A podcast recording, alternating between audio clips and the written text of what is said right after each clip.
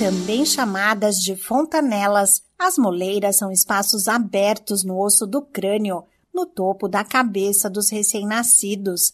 Além de facilitar o nascimento do bebê pelo canal vaginal, elas possibilitam que o cérebro cresça até que se fechem.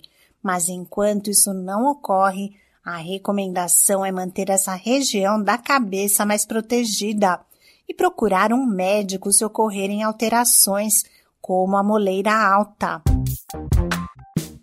Olá, eu sou a Sig Aikmaier e no Saúde e Bem-Estar de hoje converso com o neurocirurgião pediátrico Ricardo Santos de Oliveira, que explica como ocorre o fechamento da moleira do bebê. O fechamento da fontanela ocorre em média no segundo semestre de vida, mas variações deste processo não indicam que há alguma coisa errada.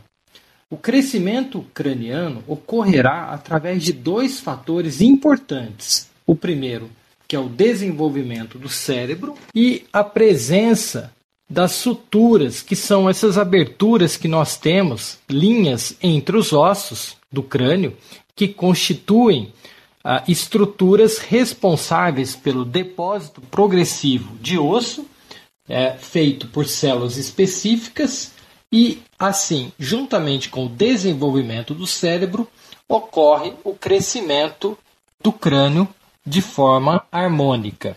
De acordo com o médico, o risco de ocorrer um trauma na moleira é raro e os pais podem se tranquilizar.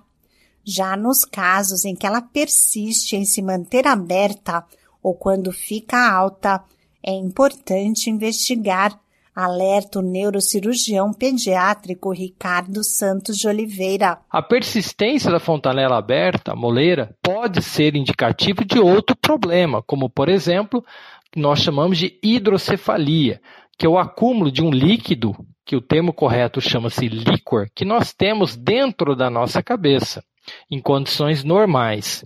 Nessas condições, a realização de uma ultrassonografia de crânio deve ser realizada, ou seja, quando existe a persistência da fontanela aberta ou a tensão ou abaulamento na fontanela, este exame está indicada no lactente, ou seja, na criança entre 0 e 2 anos.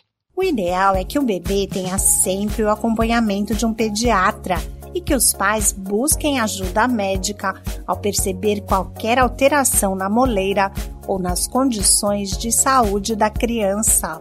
Esse podcast é uma produção da Rádio 2.